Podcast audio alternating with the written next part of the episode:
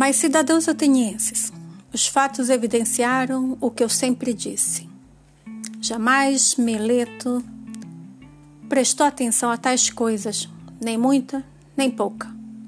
Todavia, explica Meleto, o que significa a tua expressão dizendo corrompo jovens? É claro, segundo a acusação escrita por ti mesmo, que ensino a não respeitar os deuses que a cidade respeita, porém outras divindades novas. Não dizes que eu os corrompo ensinando tais coisas? Sim, é isso mesmo que eu digo sempre que posso. Assim, pois, Meleto, por estes mesmos deuses de que agora está falando, fala ainda mais claro a mim e aos outros.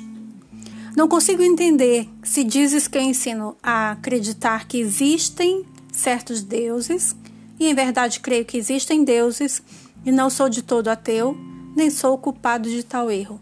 Mas não são os, os da cidade, porém outros. E disso exatamente me acusas, dizendo que eu creio em outros deuses. Ou dizes que eu mesmo não creio inteiramente nos deuses e que ensino isso aos outros? Eu digo isso, que não acreditais inteiramente nos deuses. Admirável, Melito.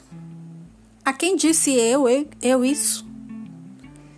Não creio, pois do mesmo modo que os outros homens, que o sol e a lua são deuses? Não, por Zeus, ó juízes. Ele disse de fato que o sol é uma pedra e a lua terra. Tu acreditas acusar Anaxágoras, caro Mileto, e me desprezas tanto, me considera tão privado de letras, a ponto de não saber que os livros de Anaxágoras Clasomênio estão cheios de tais raciocínios? De modo que os jovens aprendem coisas de mim, pelas quais podem, talvez, pagando todos no máximo um drama, rir-se de Sócrates, quando se lhe atribui arrogância. Embora isso pareça estranho, mas por Zeus, assim te parece que eu creio que não existe, exista nenhum Deus? Nenhum, por Zeus, nenhum mesmo. És de certo indigno de fé, Meleto, e também a ti mesmo me parece. Tais coisas são inacreditáveis. Porque este homem, cidadãos atenienses, me parece a própria arrogância e imprudência, e certamente escreveu essa acusação por medo, intemperança e leviandade juvenil.